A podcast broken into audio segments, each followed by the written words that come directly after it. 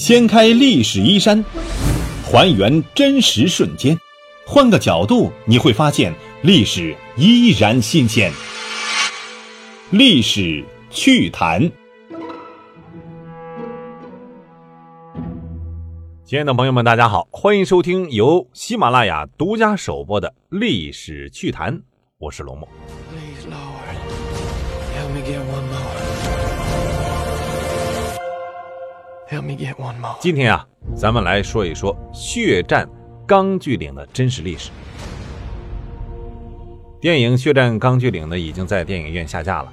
关于这部电影的反映的真实的历史事件呢，也有不同的说法。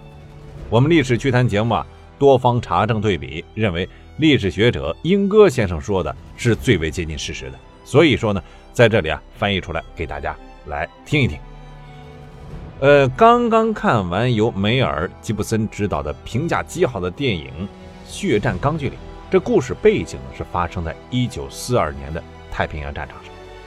当时一个军医叫做戴斯蒙德·道斯，他因为不愿举枪射杀而被战友军官非常的厌恶排挤，甚至呢殴打。尽管如此呢，道斯仍然坚守信仰，孤身上阵，无惧枪林弹雨，誓死拯救啊！即将殒命的战友，一场战役下来，最终有七十五名战友被奇迹般的运送到了安全之地，得以生存。影片在全球啊引起了轰动，即使在中国，这票房也是极好。梅尔吉布森呢，用了一百三十九分钟的时间，复原了太平洋战场、冲绳战场当中的这血腥和残酷的场面。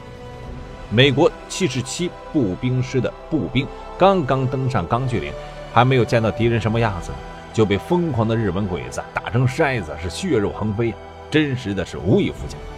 另外呀，这部电影的故事也是非常精彩，但是呢，不是编剧烧脑编出来的。戴斯蒙德·道斯在美国历史上是真实存在的一个人物，而血战钢锯岭的故事呢，也是在历史上真实发生过的。有一位著名的影评人说过：“大无畏的人类精神再一次在屏幕上。”大放光彩。戴斯蒙德·道斯呢，做了神一样的事情。不过他不是神，而是一个普普通通的美国人，而这恰恰是最震撼人心的。影片很精彩，很荣幸能够看到。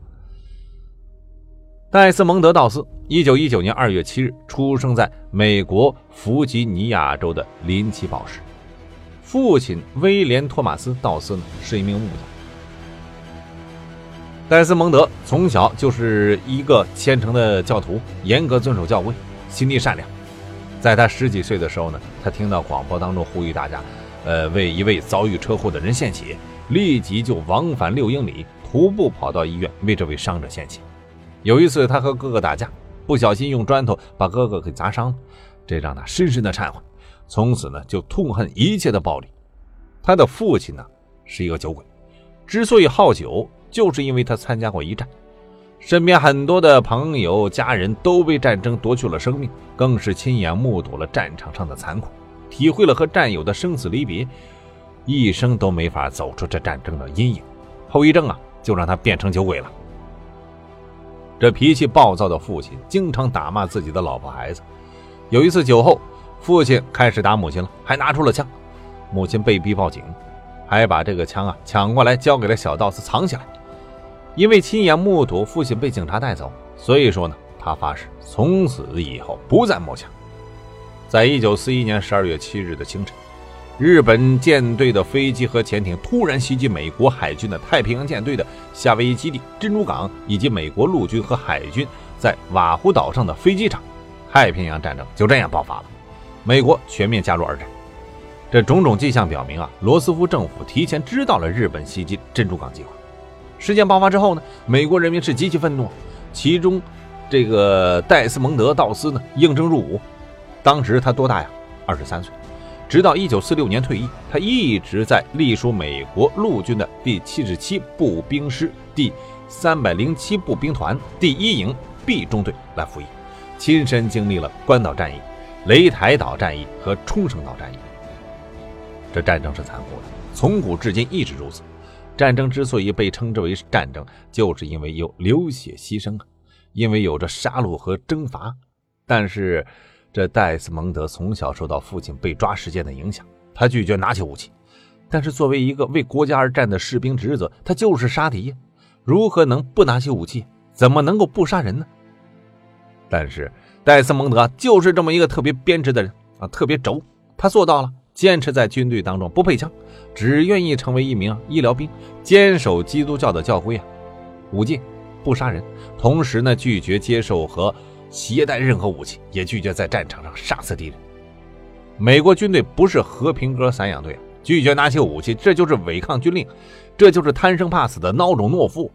所以戴斯蒙德在军营当中的日子不好过，长官鄙视，啊，战友呢排挤、讽刺，甚至是殴打，这些都没有使他回心转意。最后，军队把他送到了特殊的营区劳动，禁止他周末礼拜，并且阻止他和新婚妻子见面。总之就是想办法逼他退伍。最后呢，实在是无法忍受这样的家伙，军队长官呢，以不愿意携带武器是逃兵为由。把他送上了军事法庭。戴斯蒙德在法庭上并未指责伤害他的战友，而是平静地说：“当其他人在杀人的时候，我要救人。我想参军是因为我要当医疗兵，照顾战友。我想去战场。”最终，经过不断的申诉，他得到了军事法庭的公正裁判，获得了不带枪上战场的权利。随后呢，戴斯蒙德随着战友们到达了太平洋战场。这时他的身份是什么？医疗兵。一九四五年太平洋战争末期。此时的日本帝国主义的丧钟啊，已经敲响了。冲绳岛战役打响。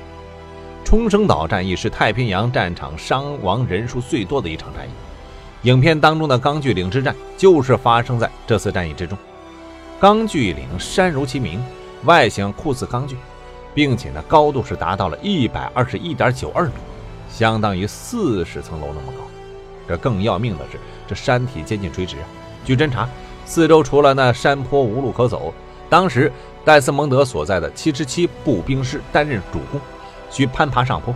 与电影一样，当步兵们刚刚爬上山顶，还没有来得及休息的时候，这日本鬼子的碉堡就吐出了疯狂的火舌，顿时很多的战友就是血肉横飞，受伤者更是不计其数。鬼子以守株待兔、火力强大为优势，指挥官呢立即下令撤退。此时的。道斯呢，违抗了命令，坚决不撤退。他选择为遗留在战场上的受伤战友提供医疗救助。没有武器，面对敌人的猛烈炮火，戴斯蒙德一次次的冲入鬼子的火力打击范围，寻找到这伤员，被他一个个的搬运到钢锯岭的悬崖边，并用自己情急之下发明的方法把这个伤员绑好掉下去。这个时候，戴斯蒙德从来没有想过什么军功章，在他的信念当中只有一个。是什么呀？再救一个！在这种强大的信念之下呀，他把搜寻出来的伤员一个个的送到了钢锯岭下面，其中啊就包括当初羞辱他的战友。后来啊，在采访当中，戴斯蒙德就说了：“这战场上遍布着尸体，我不能把我的兄弟扔在战场。他们知道，只要我能，我一定会照顾他们，一定会带他们回家。”顺带说一下。负责守卫钢锯岭的日本鬼子是六十二师团。六十二师团是一九四三年五月在山西太祖组建的，当时只是管辖两个步兵旅团的治安团，主要任务呢就是维护占领区并进行扫荡作战。他所负责的地区呢是八路军最为活跃的地区。当时八路军让这个师团是吃够了苦头，所以这个师团建设了大量的炮楼来作战。恰逢太平洋战场吃紧。这个师团被调往了太平洋战场，在这里，六十二师团走到了终点。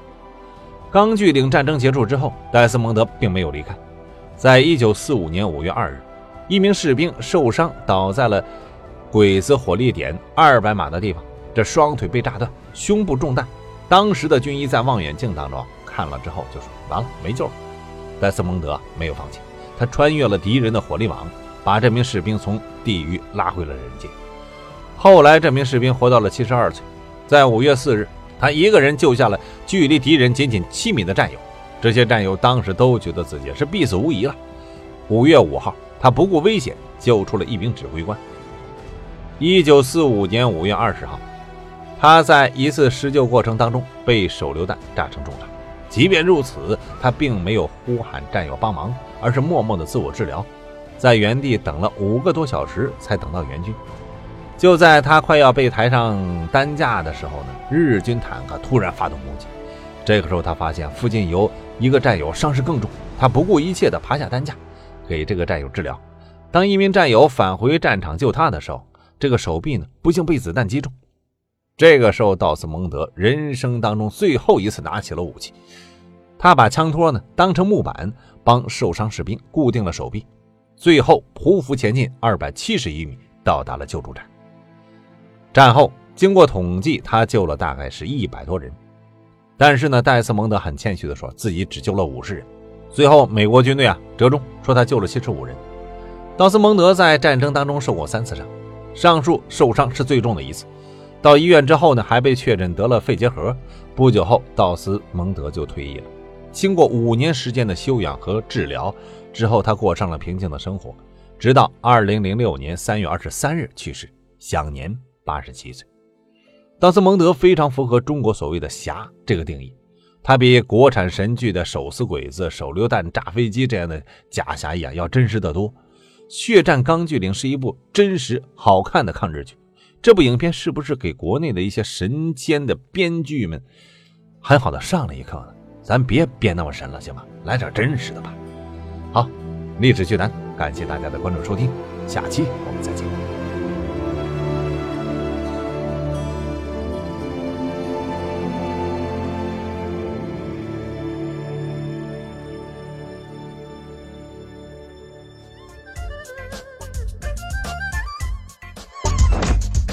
掀开历史衣衫，还原真实瞬间，换个角度你会发现历史依然新鲜。历史趣谈，主播龙墨，编辑老马，后期混音雨林狼。感谢您的关注收听，咱们下期再见。